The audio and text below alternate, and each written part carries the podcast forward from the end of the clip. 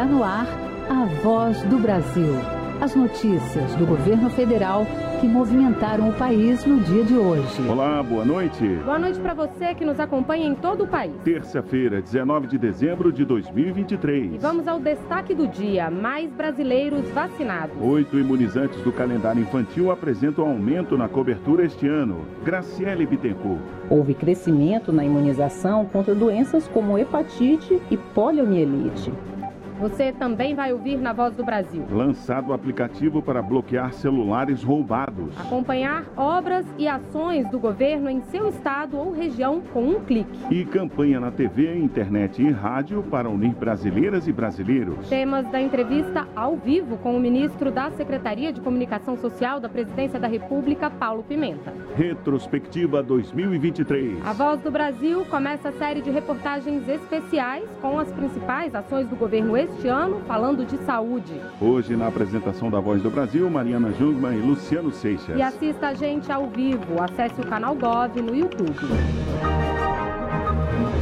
O governo federal tem investido em uma comunicação direta com a sociedade. Para isso, lançou a plataforma Comunica BR, em que o cidadão pode conferir as obras e ações do governo em seu estado ou região com um clique. Também lançou campanha para estimular a união nacional e incentivar a entrega de presentes de Natal para crianças de baixa renda. A partir de agora, a gente conversa ao vivo com o ministro da Secretaria de Comunicação Social da Presidência da República, Paulo Pimenta, sobre essas estratégias. Boa noite, ministro. Boa noite, boa noite, prezados amigos e amigas que nos acompanham aqui na Voz do Brasil. Nós estamos nesse mês de dezembro, a partir da orientação do presidente Lula, fazendo um balanço de todas as entregas que o governo federal conseguiu trazer para o povo brasileiro durante este ano. Um foco né, prioritário para poder devolver ao povo brasileiro os principais programas e ações que principalmente tem uma memória afetiva das famílias que sabem que a sua vida melhorou muito no passado recente e que tem uma esperança muito grande de que o Brasil está no rumo certo e que a vida pode melhorar. Portanto, são várias as iniciativas durante esse mês de dezembro e a principal delas é este esforço para que a gente possa proporcionar uma virada de página a gente acredita e queremos compartilhar com vocês essa ideia de que chegou a hora das famílias voltarem a passar o Natal junto. Muitas pessoas que saíram do grupo do WhatsApp da família, que deixaram de se encontrar, nós queremos, e essa é a palavra do presidente Lula, uma palavra de união, de esperança e de reencontro. E este é o sentido dessa campanha, que está mobilizando o Brasil e que está emocionando o Brasil. São muitas as manifestações, das pessoas que acompanham as várias peças da campanha na televisão, no rádio, na internet, e a gente está muito feliz e muito satisfeito com essa resposta positiva da população brasileira. É, a campanha O Brasil é um só povo, né? Nós temos ela aqui, ministro. Vamos ouvir?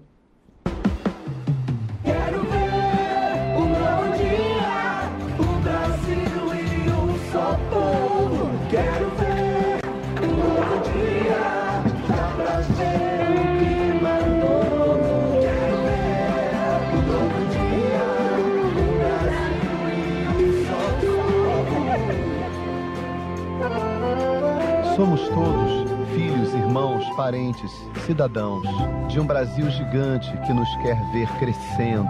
Filhos de uma mãe gentil que quer criar, educar, cuidar. Eu sou empreendedora, pai. Que quer muito mais do que ver seus filhos comendo. Quer que cada um cresça. Que cada um cresça. Seja dono de si, vire doutor e ver todos os seus filhos cuidados com o mesmo amor. Somos filhos de um Brasil que luta e não se curva. E que estende as mãos a todos, porque cada filho tem o seu valor.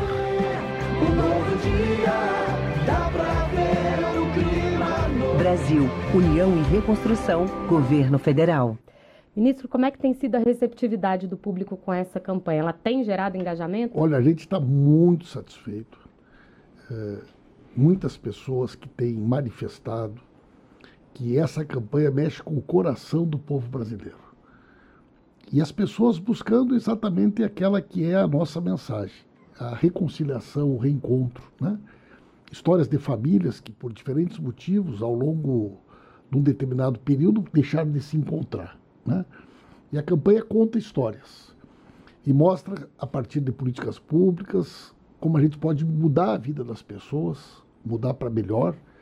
E com essa mensagem de esperança e de união, nós queremos né, fazer com que o Brasil possa passar o Natal e passar o Ano Novo mais feliz. Ministro, seguindo nessa divulgação dos programas lançados pelo governo esse ano, uma plataforma foi criada para que as pessoas possam acompanhar as ações por região do país, não é isso? A Comunica BR é a plataforma. Como é que funciona essa plataforma para quem não conhece? Essa também é uma, uma iniciativa de transparência e prestação de contas do uso do dinheiro público foi uma determinação do presidente Lula. Qualquer pessoa pode comunicar né, uh, através do Google, Comunica BR. Clica ali, você vai abrir direto na plataforma. Ali você tem todos os estados, mas você tem todos os municípios. Você pode escolher o seu município. A partir do momento que você clicar no seu município, ele apresenta um relatório completo de tudo aquilo que o governo federal fez na sua cidade. Qual é o recurso que foi para a saúde, qual é o recurso que foi para a educação, quantas pessoas recebem o Bolsa Família, quantas pessoas recebem o BPC, quantas uh, pessoas foram selecionadas na escola de tempo integral, quantos médicos do Mais Médico, todas as informações do governo federal. Essa ferramenta ela é também uma forma de prestação de contas e de fiscalização direto pelo povo. Porque ninguém melhor do que a pessoa que está nos ouvindo agora, que está lá na cidade, ela vai abrir o Comunica BR e vai ver aqui na cidade de Caruaru, em Pernambuco. Tem cinco médicos do Mais Médico. Ela vai lá saber onde é que esses médicos estão trabalhando. Aqui, né, eh, em Santa Catarina, na cidade de Joinville, tantas uh, vagas das escolas de tempo integral. Quero saber qual é a escola que vai funcionar, onde é que essas vagas vão estar à disposição. Então, é ao mesmo tempo uma ação de prestação de serviços, mas uma ferramenta de fiscalização. Ninguém melhor do que o cidadão, a cidadã, que o brasileiro, que a brasileira que está lá na cidade para fiscalizar e garantir que o dinheiro público tenha, de fato, a melhor utilização. Pois é, eu ia justamente perguntar para o senhor se essa é a melhor forma mesmo da sociedade acompanhar as ações de governo, né? Porque foram 50 mil visualizações nos primeiros 10 dias da plataforma. Já é o site mais visitado do governo federal esse ano. Né? E nós ainda estamos numa fase inicial de divulgação mas nós queremos que ele seja uma ferramenta, né? Que as rádios do Brasil inteiro, que os radialistas, que as radialistas possam chegar de manhã e abrir, vamos ver o que, que tem aqui para o nosso município. Quanto veio de recurso esse mês? Quantas pessoas recebem o BPC? Como que está a situação dos investimentos em rodovias federais? Você tem relatório por cidade, você tem relatório por estado, você tem relatório nacional. E é um, um, um site muito bem bolado, porque ele é muito fácil o manuseio. Você clica em cima da informação, ela gera um card direto. E você pode mandar pelo WhatsApp, inclusive para o grupo da família. Então, se o pessoal diz, olha, quantos médicos tem aqui na nossa cidade? Entra ali, clica em cima, manda para o grupo da família. Tem programa uh, Brasil Sorridente, que é o programa de saúde bucal na nossa cidade. Entra lá, localiza, vai na prefeitura, Onde é que estão funcionando as equipes aqui, né, do, do programa Brasil Sorridente? Então, todas as ações da educação, da saúde, da assistência social estão disponíveis e qualquer pessoa, você que está nos ouvindo agora, clica aí no Google Comunica BR e com certeza você vai ter acesso a essa plataforma. Ministro, estamos às vésperas do Natal e um dos projetos mais emblemáticos relacionados a essa data é o Papai Noel dos Correios, né? Em alguns estados, inclusive, ainda dá tempo das pessoas fazerem doação para serem entregues às crianças os presentinhos. Mas já é possível fazer um balanço da campanha esse ano? Como é que foi a adesão? Eu falei agora, há poucos minutos, com o Fabiano, presidente dos Correios. Nós vamos bater todos os recordes.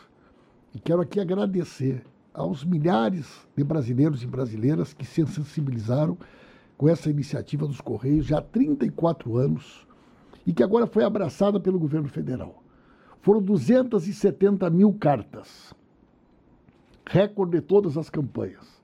Mas a melhor notícia: 210 mil cartas, Os brasileiros e brasileiras foram diretamente na agência e alguém adotou essa cartinha e garantiu que o presente chega a essa criança. E 60 mil cartas foram iniciativas corporativas de grupos de trabalhadores, de empresas. Portanto, pela primeira vez, 100% das crianças serão atendidas na sua cartinha para o Papai Noel. Uma ação solidária, uma ação muito bonita, e eu tenho certeza que se é verdade que a gente vai fazer com que o Natal de 270 mil crianças seja mais feliz, quem participou da campanha vai estar muito feliz também, né? Vai estar orgulhoso de saber que algum lugar do Brasil fez o bem, né? Demonstra a generosidade. A dos generosidade. brasileiros, né? né? Eu acho que é uma campanha sensacional e, e realmente a gente quer fazer com que o ano que vem ela possa crescer ainda mais é, nesse momento de encontro das famílias, de Natal, de Ano Novo. Que bom a gente poder ajudar, né? E poder proporcionar que alguém que não teria a chance de ter um pequeno presente, uma pequena lembrança, através de um gesto de um brasileiro e brasileira, tenha proporcionado que esse Natal também seja um pouquinho mais alegre. Tá certo. Ministro Paulo Pimenta, da Secretaria de Comunicação Social da Presidência da República, muito obrigada pela sua entrevista à Voz do Brasil, ministro. Eu que agradeço muito a vocês, agradeço muito a todos os brasileiros e brasileiras que estão ligados conosco. Né? Desejo a todos e todas né, um Feliz Natal, um próspero Ano Novo. O Brasil está no rumo certo. A gente plantou muito em 2023. E 2024 será o ano da colheita. O ano em que, de fato, as mudanças serão muito mais sentidas e a vida do povo brasileiro vai mudar de forma muito mais substancial. Muito obrigado, ministro. Até a próxima. E além das entrevistas com ministros para falar das principais ações do governo este ano, a Voz do Brasil começa a partir de hoje uma série de reportagens especiais sobre os programas e medidas que fizeram a diferença na vida de milhões de brasileiras e brasileiros em 2023. E a nossa retrospectiva começa com a saúde. Com a retomada do Mais Médicos, mais de 21 mil profissionais estão atuando em 4 mil municípios para oferecer os primeiros atendimentos à população. Mais médicos, vacinas e medicamentos de graça. A repórter Natália Kozlik conta os detalhes.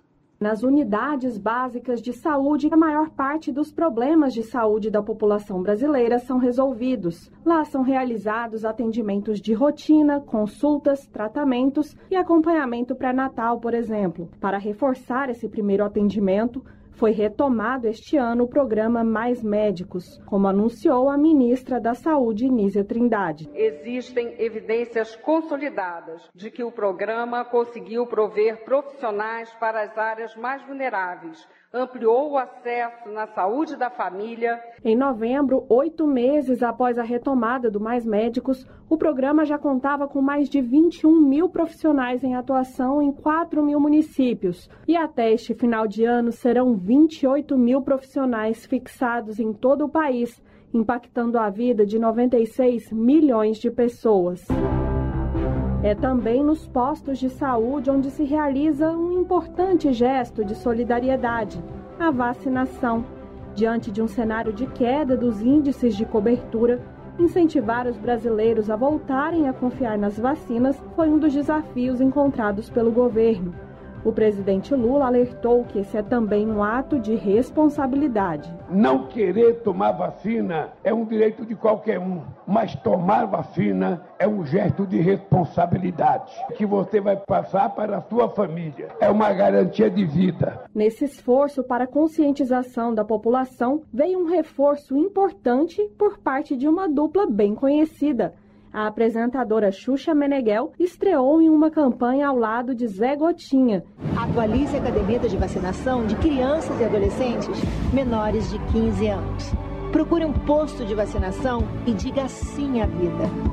Outra frente de atuação do governo para a retomada dos índices de cobertura vacinal foi o combate à desinformação, iniciativa que virou um programa, o Saúde e Consciência. Em verdades publicadas em redes sociais passaram a ser monitoradas. Se na atenção primária são atendidas as necessidades mais básicas da população, é na terciária em que se realizam procedimentos com alto grau de complexidade. Um deles é a doação e transplante de órgãos. Tudo é feito de graça pelo SUS.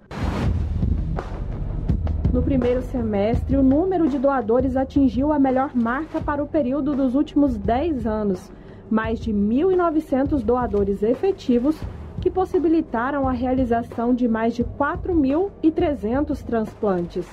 Entre eles, um rim novo para o motorista baiano Celso de Santana, depois de 17 dias em coma e 9 anos de hemodiálise. Eu era doido fazer transplantado, né? Eu pensava muito isso. E deu certo, né? Estou aqui bem, de saúde, a vida mudou. Mais médicos, mais vacinas, mais vidas sendo salvas e mais medicamentos para a população. O programa Farmácia Popular aumentou o número de unidades credenciadas e remédios distribuídos sem custo. São 40 para o tratamento de 11 doenças. Para retirar, basta ir a uma farmácia credenciada e apresentar documento com o CPF, além da receita médica. Para a farmacêutica Daniela Bonara, mais que remédios, são a garantia da continuidade do tratamento aos brasileiros que mais precisam. Pacientes de baixa renda, eles não tinham como realizar os tratamentos a longo prazo de patologias que são crônicas, né? Então você tem que tomar o medicamento para sempre. Aumentar a produção nacional de insumos para medicamentos e de vacinas é outra meta do governo serão investidos 42 bilhões de reais até 2026 no desenvolvimento de uma nova indústria nacional de saúde, recursos que vão reduzir a dependência do Brasil de outros países e melhorar os serviços oferecidos pelo SUS.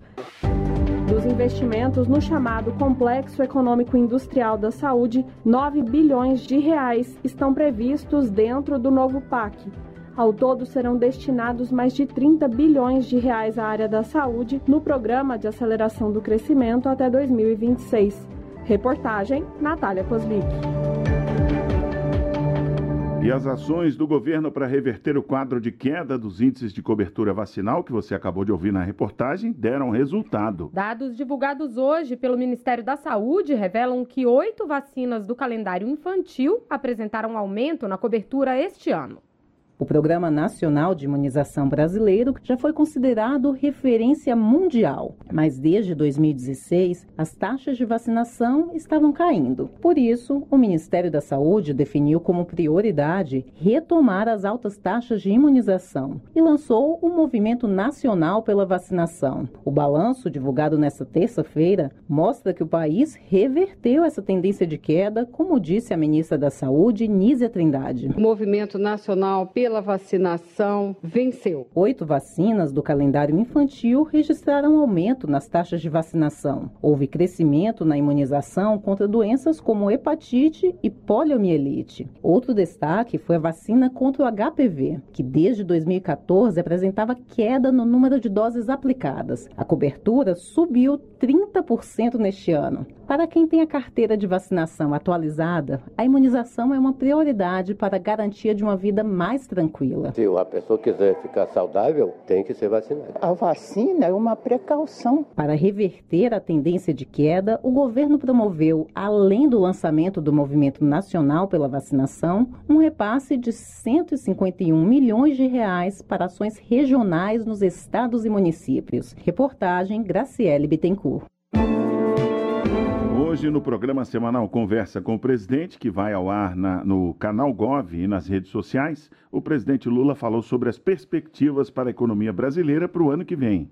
O Brasil vai crescer. Os dados que eu tenho e a possibilidade de investir que nós temos é muito grande. O dinheiro está circulando aos poucos na mão das pessoas. Se você quiser ter ideia, o Banco do Brasil emprestou este ano mais que o dobro de tudo que foi feito ano passado.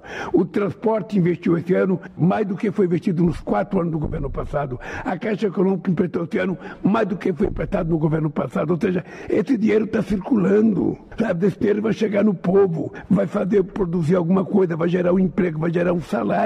Então, eu estou muito otimista com 2024. Eu quero transformar esse país num país de classe média, em que as pessoas possam comer bem, se vestir bem, viver bem, passear bem, cuidar da sua família. O percentual de biodiesel presente no litro do óleo diesel vendido no Brasil vai aumentar a partir do ano que vem. Com a decisão, o teor de mistura obrigatória do biodiesel no óleo diesel fóssil passa dos atuais 12% para 14% a partir de março do ano que vem e 15% em 2025.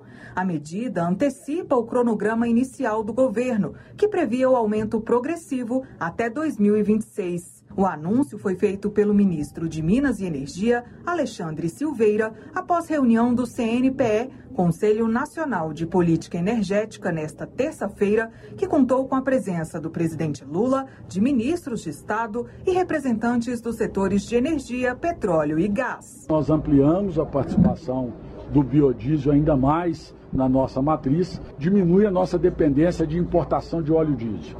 Segundo, ajuda a descarbonizar. E terceiro, também e muito importante, é a gente estimular a nossa agricultura nacional. Outro assunto tratado na reunião foi uma resolução da Agência Nacional do Petróleo, que autorizou o Brasil a importar até 20% do biocombustível utilizado na mistura.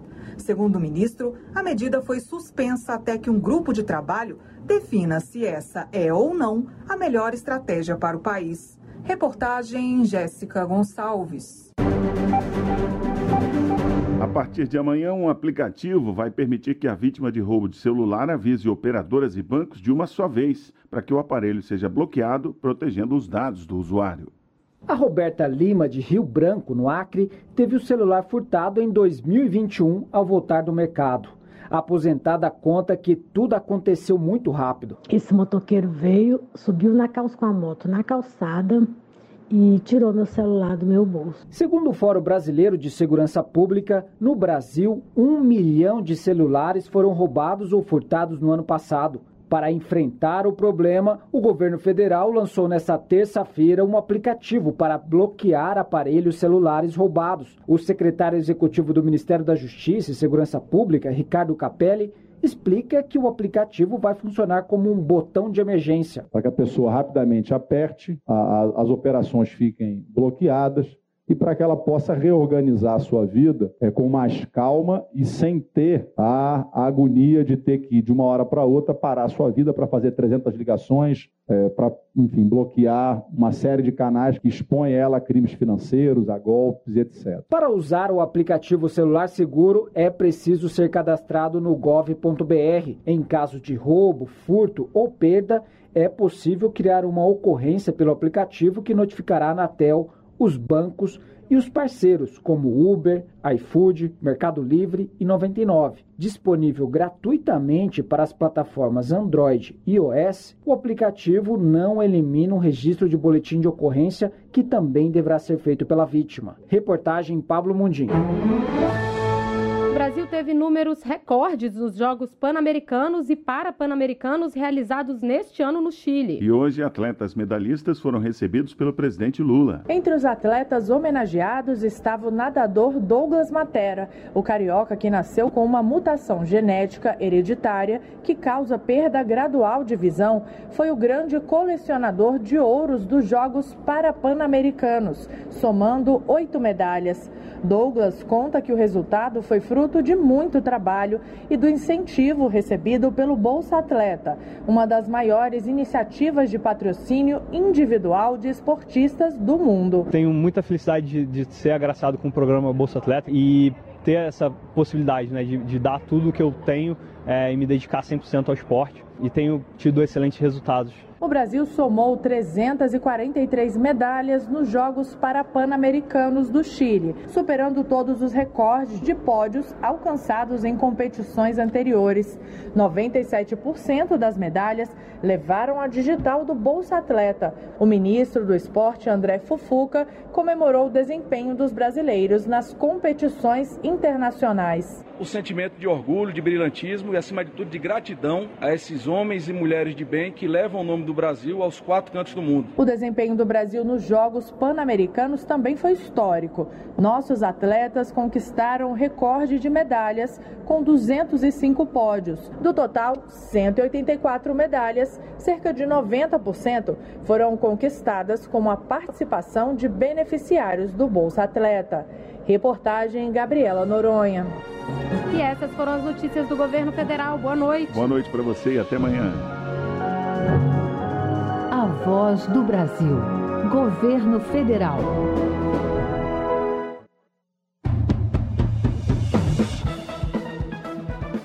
Você vai ouvir agora notícias do Poder Judiciário. STF encerra ano com mais de 100 mil decisões proferidas. TSE destaca limites para as eleições de 2024. Supremo concede liberdade provisória a 46 acusados pelos atos de 8 de janeiro. Boa noite, eu sou Ariana Fonseca. E eu sou Walter Lima. STF proferiu mais de 100 mil decisões em 2023. O número foi apresentado nesta terça-feira no encerramento do ano judiciário. Marcelo Della Libera. De acordo com o presidente do Supremo Tribunal Federal, ministro Luiz Roberto Barroso, o STF proferiu 101.970 decisões em 2023, sendo 84.650 monocráticas e 17.320 colegiadas. Sobre as decisões monocráticas, ele destacou: Regra geral aqui é que cautelares em ações diretas que geralmente envolvem atos dos outros poderes, venham imediatamente a plenário virtual ou físico.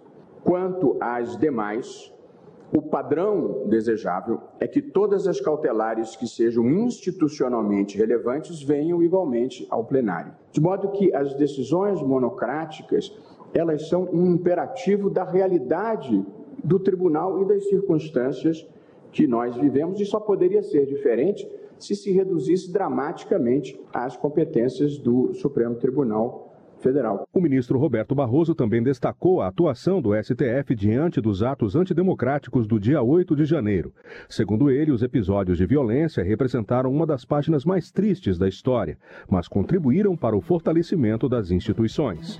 O ministro do STF, Alexandre de Moraes, validou 38 acordos entre PGR e pessoas que respondem a ações pelos atos de 8 de janeiro. Os acordos só foram feitos com quem estava em frente aos quartéis e não participou das invasões aos prédios públicos. 46 acusados receberam liberdade provisória e vão responder pelos crimes mediante cautelares, como tornozeleira eletrônica. Apenas 66 pessoas, entre as mais de duas mil que foram detidas pelos atos, continuam presas.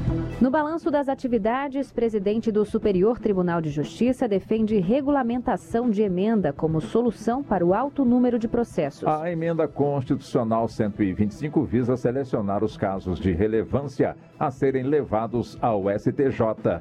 Fátima Uchoa. Segundo a presidente do STJ, ministra Maria Tereza de Assis Moura, até 18 de dezembro, o tribunal recebeu quase 458 mil processos, sendo um aumento de 10% em relação ao ano passado. Foram julgados mais de 426 mil casos e atualmente tramitam cerca de 318 mil demandas. Para a ministra, a solução viável para tornar a justiça mais rápida no âmbito da Corte é a regulamentação da Emenda Constitucional 125 de 2022, que instituiu a arguição de relevância da questão federal para admissão do recurso especial. Presidente do TST lança a campanha Férias sem Trabalho Infantil. O ministro Lélio Bentes Correia também destacou a diminuição do acervo processual no balanço do ano. Marla Lacerda. O ano foi marcado pelo aumento da produtividade, com mais de 486 mil processos julgados pela Justiça do Trabalho. Houve redução de quase 7,5% do acervo processual, uma vez que foram julgados aproximadamente 32 mil processos a mais do que os recebidos. A Corte Trabalhista também homologou 1.500 acordos de conciliação em 2023. Ainda durante a sessão, foi lançada a campanha Férias sem Trabalho Infantil, voltada à proteção de crianças e adolescentes, especialmente nos locais em que atividades turísticas aumentam durante as festas e o verão. Limites das eleições de 2024 já foram traçados. A informação foi dada pelo presidente do TSE no encerramento do ano, Aline Barcelos. Em 2023, o TSE realizou 162 sessões de julgamento, sendo 120 presenciais e 42 sessões no plenário virtual. Foram julgados 1.957 processos. O presidente da corte, ministro Alexandre de Moraes, explicou que foram definidos os limites para as eleições do ano que vem em relação ao abuso de poder econômico, ao abuso de poder político, à utilização de prédios públicos, sinais da República e a utilização do cargo.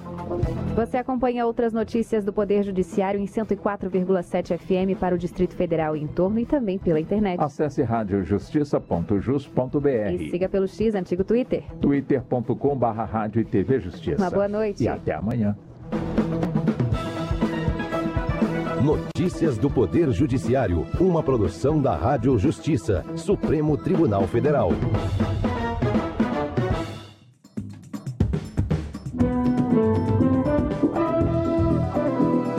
Está no ar o Jornal do Senado.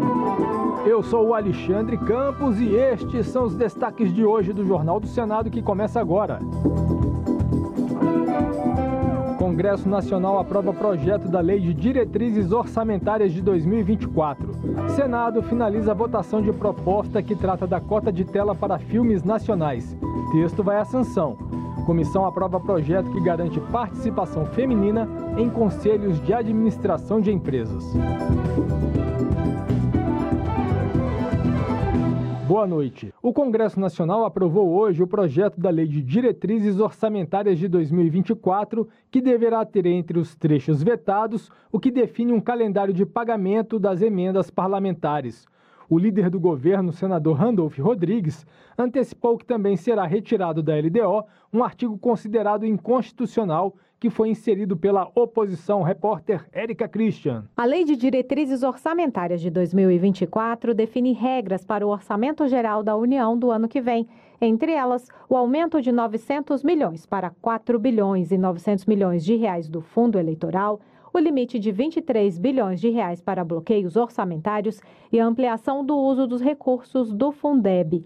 Ao citar discursos do presidente Lula de aumento de gastos, o senador Marcos Rogério, do PL de Rondônia, declarou que o governo não vai alcançar a meta zero, mas ter um déficit no ano que vem. O governo ele cria meta para depois ele descumprir a meta. E agora ele quer empurrar essa conta, essa fatura para as empresas, para o contribuinte brasileiro, quando ele manda para cá uma medida provisória tentando fazer aumentar a arrecadação para buscar cumprir a meta. A oposição incluiu na LDO a proibição de repasses para ações que incentivem a invasão de propriedades rurais privadas, que influenciem a mudança de sexo por menores de idade e para a realização de abortos não legalizados. O líder do governo no Congresso Nacional, Randolph Rodrigues, da Rede do Amapá, antecipou o veto a esse trecho por ser inconstitucional. Fake news, porque nada disso daí é permitido no ordenamento jurídico. Nenhum dos termos que estão nessa emenda é lei hoje no Brasil. Tudo que está nessa emenda é proibido. Se é proibido, não tem por que constar na lei que faz diretriz ao orçamento. Randolph Rodrigues antecipou vetos ao calendário que obriga o governo a pagar emendas individuais e de bancadas no primeiro semestre de 2024 e ao valor de 11 bilhões de reais para as emendas de comissão. Já a proposta do orçamento de 2024 a ser analisada pelo Congresso Nacional na quinta-feira prevê a destinação de 315 milhões de reais para o programa Antes que Aconteça, lançado na Comissão Mista de Orçamento na semana passada.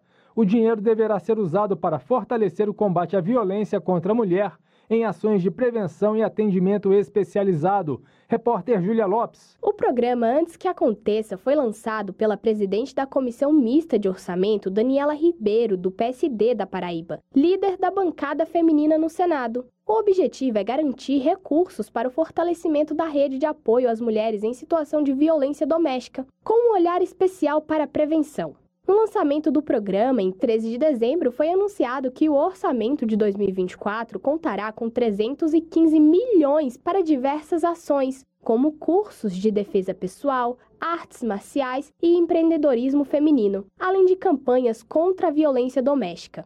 Daniela Ribeiro destacou a importância da iniciativa. Nós estamos falando de violência doméstica contra a mulher. E o próprio nome, antes que aconteça, diz tudo sobre o pacote de ações que nós vamos realizar pela primeira vez, tendo dinheiro diretamente para cuidar das nossas mulheres antes que aconteça. O programa Antes que Aconteça também promete recursos para a implementação de mais espaços como a Sala Lilás nas delegacias comuns para que as vítimas de violência doméstica tenham atendimento especializado e humanizado, mesmo se viverem em cidades que não possuem delegacias da mulher. As ações do programa Antes que Aconteça serão articuladas a partir de 2024 com o Ministério da Justiça e as secretarias de Segurança Pública e da Mulher de cada estado. O Senado aprovou o projeto que prevê a cota de tela para as produções audiovisuais brasileiras até 2038. A Ancine será o órgão responsável pela fiscalização. O texto segue para a sanção presidencial. Repórter Floriano Filho. Os donos de salas de cinema e as TVs pagas no Brasil são obrigados a incluir na programação filmes brasileiros de longa-metragem. É a chamada cota de tela que foi inicialmente prevista em uma medida provisória de 2001, depois regulamentada por normas da Agência Nacional de Cinema, Ancine. O plenário do Senado aprovou o texto que prorroga as cotas por 15 anos, até 2038. O senador Humberto Costa, do PT de Pernambuco, foi o relator. A cota de tela para o cinema brasileiro é um dos principais mecanismos para a reconfiguração do setor audiovisual do nosso país, especialmente por estabelecer critérios essenciais para o acesso da população à produção nacional e para garantir espaços de exibição à produção audiovisual brasileira. O projeto aprovado também autoriza a criação de fundos de financiamento da indústria cinematográfica nacional. A Comissão de Infraestrutura aprovou o projeto que dá força de lei às normas existentes hoje para a atividade de praticagem, que é o serviço de condução de embarcações nos portos e em áreas com restrições à navegação. Se não houver pedido para nova votação no plenário, o texto seguirá diretamente para a sanção presidencial. Repórter Bruno Lourenço. Aprovado na Comissão de Infraestrutura, o projeto reúne diversas portarias da Marinha com normas sobre quem pode exercer a atividade de prático, custo e características do serviço. A praticagem consiste no auxílio ao comando de navios para garantir a segurança da navegação na entrada e saída de portos e em áreas de preservação do meio ambiente. O relator Everton do PDT do Maranhão diz que o texto vai dar mais segurança jurídica às regras já existentes. Diante da importância dessa atividade para o desenvolvimento econômico nacional, acreditamos, portanto, que a proposição é oportuna e aperfeiçoa a atividade de praticagem do Brasil, fornecendo maior segurança jurídica e estabilidade regulatória para a atividade. Na última reunião do ano, a Comissão de Esporte aprovou dois projetos sobre o paradesporto no país. Um deles faz uma homenagem a Robson de Almeida, medalhista na Paralimpíada de Toronto. Quem traz as informações é o repórter Luiz Felipe Liázebra. A Comissão de Esporte aprovou o projeto que cria o Dia Nacional do Paradesporto, que será celebrado durante o mês de setembro com campanhas de inclusão e conscientização. Também foi aprovado o projeto que concede o título de patrono do paradesporto brasileiro a Robson Sampaio de Almeida. O atleta lagoano, que era paraplégico, foi medalhista de prata na modalidade low balls e também participou da disputa de tiros nas Paralimpíadas de 1976. Para a senadora Mara Gabrilli, do PSD paulista, a história de Robson servirá de inspiração para as futuras gerações. Declarar Robson Sampaio de Almeida patrono do paradesporto brasileiro fará jus à relevância de seus feitos paradigmáticos para o paradesporto nacional e servirá de inspiração para as futuras gerações. Os dois projetos seguirão para análise da Câmara dos Deputados. Se não for apresentado recurso, contra a apreciação terminativa da Comissão de Esporte. Já a Comissão de Direitos Humanos aprovou o projeto que visa garantir a participação de mulheres nos conselhos de administração das empresas. Quem explica é a repórter Luana Viana. A Comissão de Direitos Humanos aprovou o projeto da deputada Tabata Amaral, do PSB de São Paulo, que reserva 30% das vagas em conselhos de administração das sociedades empresariais para mulheres. Desses cargos, 30% devem ser para mulheres autodeclaradas negras. O relatório da senadora Augusta Brito, do PT do Ceará, cita a adoção por vários países de ações que buscam a equidade de gênero e de raça também no mundo corporativo. Segundo a pesquisa Women in the Boardroom de 2019, citada na justificativa do projeto, mulheres ocupam apenas 10,4% dos cargos em conselhos de administração. E somente em 4,4% dos casos elas presidem esses colegiados. O senador Flávio Arnes, do PSB do Paraná, que defendeu o parecer de Augusta Brito na CDH, argumentou que o projeto cria mecanismos para corrigir mais rapidamente as desigualdades de representação nas cúpulas empresariais. Dos benefícios da diversidade de gênero em empresas são nítidas, pois, conforme argumenta, é por meio dela que se obtém a maior participação de mulheres na alta administração das grandes empresas brasileiras. O texto segue para análise na Comissão Comissão de Assuntos Econômicos.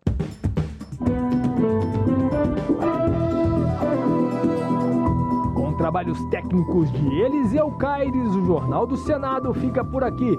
Acompanhe agora as notícias da Câmara dos Deputados. Boa noite e até amanhã.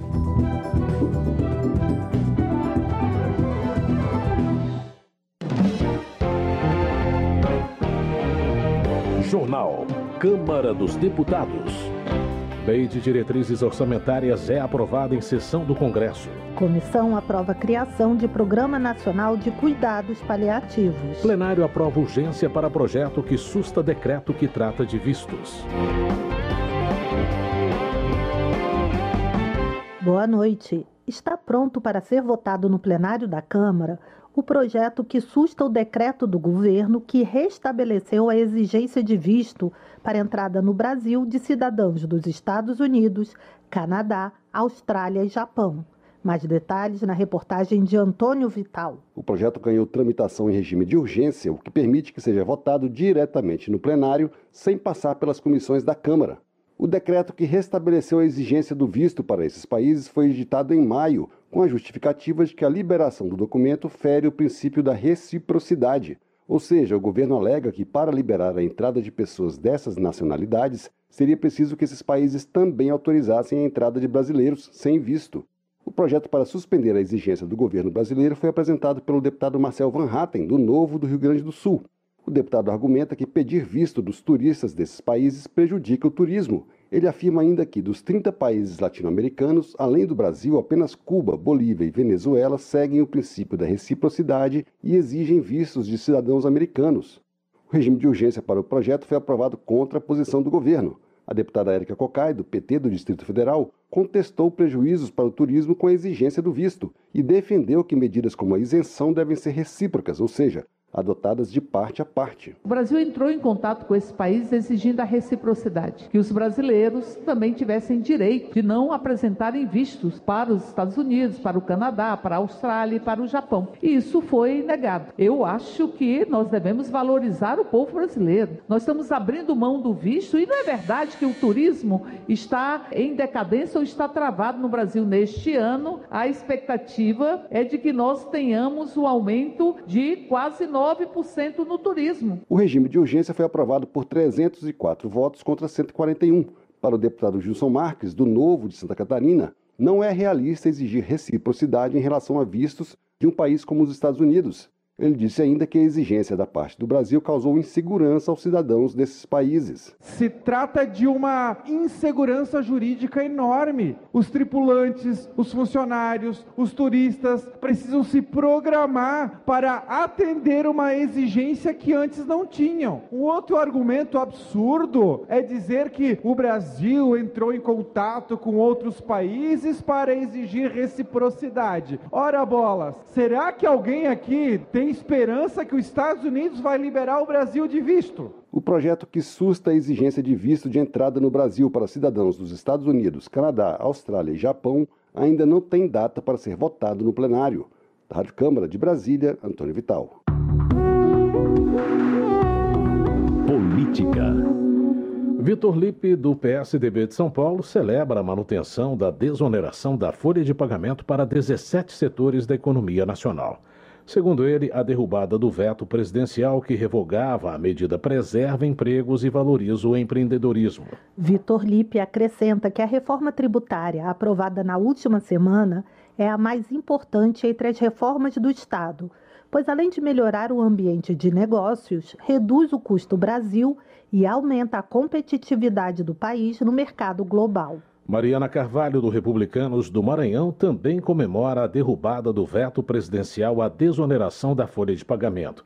Ela aponta a contradição entre o discurso governista de defesa do trabalhador e o apoio do Planalto ao fim da desoneração. A derrubada do veto, de acordo com Mariana Carvalho, representa um passo adiante em favor do povo brasileiro. Ela ressalta a importância da desoneração da folha para o comércio e para a geração de emprego e renda. Bia Kisses, do PL do Distrito Federal, considera que a derrubada do veto sobre a desoneração da folha de pagamento foi fundamental para apoiar empreendedores, gerar empregos e aliviar a carga tributária. Bia Kisses também elogia a derrubada do veto ao marco temporal, porque, segundo ela, elimina a insegurança jurídica em relação à propriedade privada. A deputada argumenta que não se pode permitir que terras sejam retiradas dos seus donos com base em laudos questionáveis. Silvio Antônio, do PL do Maranhão, celebra a votação que derrubou os vetos do presidente Lula sobre a desoneração da folha de pagamentos e o marco temporal o parlamentar rebate a postura de congressistas que mencionaram a possibilidade de recorrer ao Supremo, defendendo a autonomia do Congresso. Silvio Antônio alerta que os parlamentares que não reconhecem a derrota trabalham contra seus próprios interesses. O deputado pede que a população fique vigilante a possíveis ataques contra o processo legislativo. Eli Borges, do PL do Tocantins, acusa Flávio Dino de não valorizar princípios democráticos e afirma que sua nomeação ao Supremo causa indignação. Em compensação, Eli Borges avalia que a derrubada do veto sobre o marco temporal assegura o direito à propriedade estabelecido na Constituição de 1988. O parlamentar também acrescenta que a rejeição ao veto sobre a desoneração da folha preserva milhões de empregos no Brasil. Na opinião de Coronel Crisóstomo, do PL de Rondônia, o Congresso demonstrou que está comprometido com o povo brasileiro quando derrubou o veto do presidente Lula ao marco temporal.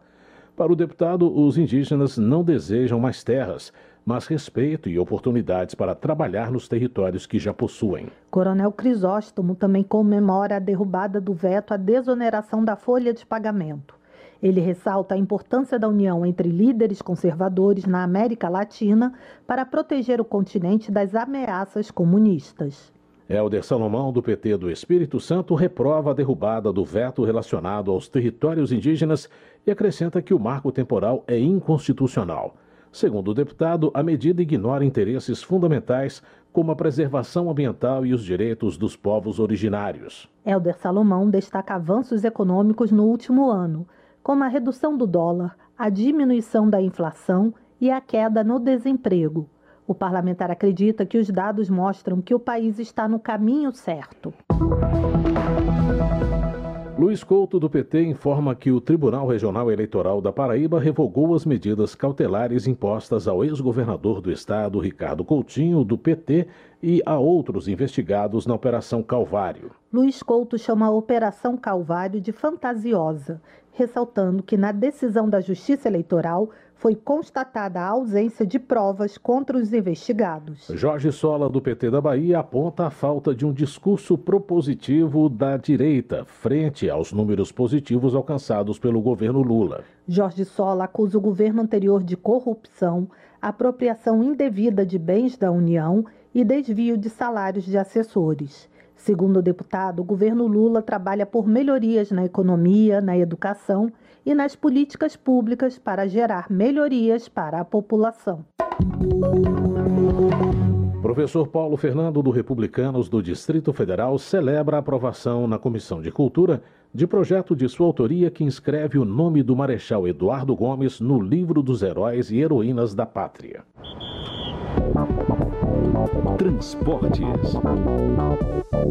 Bebeto, do PP do Rio de Janeiro, defende alteração na Política Nacional de Mobilidade Urbana para criar corredores exclusivos para veículos de duas rodas, como motocicletas e ciclomotores em todo o Brasil especialmente em grandes cidades. Bebeto ressalta que a medida tem o potencial de reduzir congestionamentos e acidentes de trânsito que estariam ocorrendo em grande volume devido à falta de regulamentação. Cobalcini, do MDB, reconhece o aumento de investimento para as rodovias federais em Santa Catarina, de 260 milhões de reais para aproximadamente 1 bilhão e 400 milhões de reais. O parlamentar garante que vai trabalhar para aumentar os recursos e ampliar as concessões público-privadas. Cobalcini cita a pesquisa da Confederação Nacional de Transporte para informar que sete das dez melhores rodovias do Brasil são concedidas à iniciativa privada, enquanto que as rodovias públicas apresentam deficiências em 77% de sua extensão. Saúde. A Câmara aprovou a criação de Programa Nacional de Cuidados Paliativos. A repórter Paula Moraes acompanhou a votação. A Comissão de Constituição e Justiça da Câmara aprovou um projeto que cria o Programa Nacional de Cuidados Paliativos, com o foco de aliviar o sofrimento, melhorar a qualidade de vida e apoiar pacientes com doença em estágio avançado. De acordo com o texto aprovado, o Programa Nacional de Cuidados Paliativos tem como fundamentos reafirmar a vida e a morte como processos naturais e batalhar pelo desenvolvimento de uma atenção à saúde humanizada, bem como pela melhoria da qualidade de vida do paciente e seus familiares. A proposta estabelece que os cuidados paliativos devem ser ofertados o mais precocemente possível no curso de qualquer doença ameaçadora da continuidade da vida. A relatora, a deputada Soraya Santos, do PL do Rio de Janeiro, comentou a importância de cuidados focados nos enfermos. Cada um de nós sabe que um dia vai morrer, que nós somos locatários dessa terra. Mas a gente tem que entender que quando se fala de finitude, de um lado, a gente tem pessoas oferecendo o tempo todo tratamentos que levam uma verdadeira tortura a quem está passando, e outros profissionais que estão levando a dignidade que tem que ser do viver e do morrer. Entre os princípios dos cuidados paliativos está a afirmação da vida e do valor intrínseco de cada paciente, considerando a morte como processo natural que não deve ser prolongado através da obstinação terapêutica. Também são princípios a melhoria da qualidade de vida do paciente e seus familiares, o uso de sistema de suporte para ajudar os pacientes a viverem o mais autonomamente possível e o respeito respeito pelos valores, crenças, cultura e religiosidade de cada paciente. O Programa Nacional de Cuidados Paliativos tem como dever, entre outros, ampliar progressivamente o acesso e o investimento em recursos materiais e humanos, garantir a qualidade da assistência em cuidados paliativos por meio do acompanhamento de indicadores de qualidade e de desempenho, formar profissionais e promover educação permanente e garantir o direito de visita virtual por videochamada. O paciente terá entre seus direitos obter cuidados paliativos integrais adequados à complexidade da situação e às suas necessidades, ser informado acerca de seu estado clínico, caso seja da sua vontade, e participar das tomadas de decisão sobre os cuidados paliativos que lhe serão prestados. Entre seus deveres estão viabilizar ao profissional de saúde toda a equipe multidisciplinar informações para a obtenção do diagnóstico correto e tratamento adequado, respeitar as normas de funcionamento dos serviços de saúde com objetivo a garantia do bem comum e contribuir na redução de gastos desnecessários. A autora da proposta, a deputada Luísa Canziani, do PSD do Paraná, citou pesquisa internacional liderada por cientistas norte-americanos, que concluiu que entre 81 países, o Brasil é o terceiro pior para morrer, à frente apenas de Paraguai e Líbano. Só 7% das pessoas que precisam de cuidados paliativos no Brasil têm acesso a cuidados paliativos. Portanto, esse é o tema urgente. O projeto que cria o Programa Nacional de Cuidados Paliativos já pode seguir ao Senado, a menos que haja recurso para votação pelo plenário. Da Rádio Câmara de Brasília, Paula Moraes. Benedita da Silva, do PT do Rio de Janeiro, destaca a reunião da bancada feminina com a ministra da Saúde, Nízia Trindade, para discutir propostas relacionadas à saúde da mulher, como a importância da rede cegonha. Benedita da Silva explica que a iniciativa visa implementar uma rede de cuidados para assegurar o direito ao planejamento reprodutivo e à atenção humanizada à gravidez. Eduardo Veloso, do União do Acre, defende a necessidade de levar informações às mulheres, especialmente às mais jovens, a respeito de métodos contraceptivos. Para o deputado, esta é a melhor saída contra gestações indesejadas. Eduardo Veloso informa que em 2016 houve queda no número de abortos graças à divulgação de informações. Luciano Alves, do PSD do Paraná, destaca a necessidade de apoio financeiro para o Hospital Municipal de Foz do Iguaçu que atualmente atende não apenas a população local, mas também turistas e estrangeiros. Economia. Luiz Carlos Rauli, do Podemos do Paraná, ressalta a importância da reforma tributária para a melhoria do ambiente de negócios no país. Ele avalia que a implementação do IVA, Imposto sobre Valor Agregado, contribuirá para o crescimento da economia nacional. Luiz Carlos Rauli também apoia a equivalência entre as carreiras de auditor fiscal municipal e estadual com a carreira de auditor fiscal federal, afirmando que juntas essas categorias arrecadam 33% do PIB nacional. Heitor Chu, do PSB, alerta para a crise que atinge os agricultores familiares e produtores de leite do Rio Grande do Sul. Heitor Sul relata que os produtores de leite gaúchos reivindicam, entre outros pontos, a revisão de políticas adotadas pelos governos federal e estadual. Vicentinho, do PT de São Paulo, destaca a determinação dos aposentados do Sinergia em defender seus direitos. O deputado destaca uma moção de repúdio a ataques contra planos previdenciários e de saúde de trabalhadores do setor energético que foram afetados negativamente após a privatização das empresas. Votação. A LDO, Lei de Diretrizes Orçamentárias, foi aprovada hoje em sessão do Congresso Nacional. A repórter Silvia Munhato destaca os principais pontos da proposta. O Congresso Nacional aprovou a Lei de Diretrizes Orçamentárias de 2024, mantendo prazos de execução para as emendas parlamentares individuais e de bancadas estaduais e um valor mínimo de 11 bilhões de reais para as emendas de comissões permanentes. Agora o texto será enviado para a sanção do presidente. O vice-líder do governo no Congresso, deputado Carlos Aratini, do PT de São Paulo, fez acordo para retirar destaques que buscavam suprimir as mudanças nas emendas, mas afirmou que não existe compromisso do governo com estes dispositivos, indicando a possibilidade de vetos. A LDO estabelece os critérios para a elaboração do orçamento do ano seguinte. O deputado Danilo Forte, do União do Ceará, relator da LDO, disse que as mudanças em relação às emendas parlamentares são uma continuação de um movimento iniciado há 10 anos, quando as emendas individuais e de bancadas estaduais passaram a ser de execução impositiva. Percebemos há 10 anos que o parlamento vivia isolado, dependente dos sabores e dissabores do governo de turno, que ainda assim realizava o presidencialismo de chantagem. E foi a partir daquela LDO, da qual eu também fui relator, que passamos a alterar essa realidade. Com as emendas de comissões, o total de emendas parlamentares com valores fixados no orçamento chega a 49 bilhões de reais. No projeto da Lei Orçamentária de 2024, as despesas primárias estão estimadas em 2 trilhões de reais, mas apenas 226 bilhões são de despesas não obrigatórias. O deputado Carlos Aratini diz que o Congresso está avançando nas atribuições do Executivo. Ele diz que o governo sabe que 2024 é um ano eleitoral e que as emendas precisam ser liberadas mais rapidamente por causa das restrições da legislação. Cabe ao Executivo, ao Poder Executivo, fazer esse cronograma. O Congresso não pode, pela própria lei de responsabilidade fiscal, assumir essa decisão até porque o governo tem que gerir um orçamento que não se, não se é, é, limita às emendas parlamentares. Pela LDO aprovada, as emendas impositivas terão que ser contratadas ainda no primeiro semestre de 2024.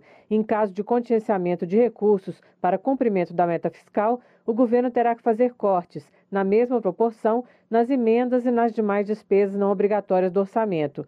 Outro dispositivo determina que, após a liquidação da emenda, ela terá prioridade de pagamento em relação a outras despesas discricionárias. Para o deputado Bom Gás, do PT do Rio Grande do Sul, tem que ter um limite para as emendas parlamentares. Não devia ter nenhuma, no meu entender. Mas se elas existem, não deviam ser tantas e nem impositivas do jeito que são.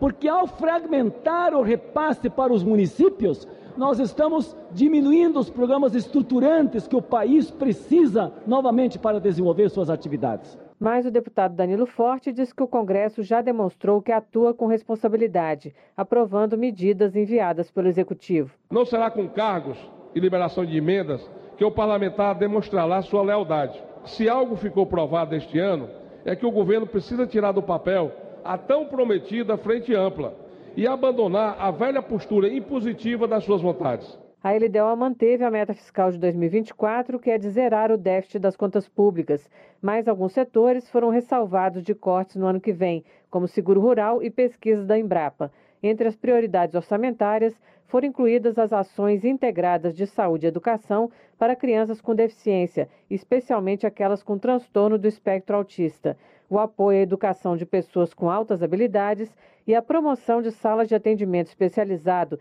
em delegacias para mulheres vítimas de violência doméstica ou sexual. Da Rádio Câmara de Brasília, Silvia Minhato. Termina aqui o Jornal Câmara dos Deputados, com trabalhos técnicos de Tony Ribeiro e apresentação de José Carlos Andrade e Mônica Tati.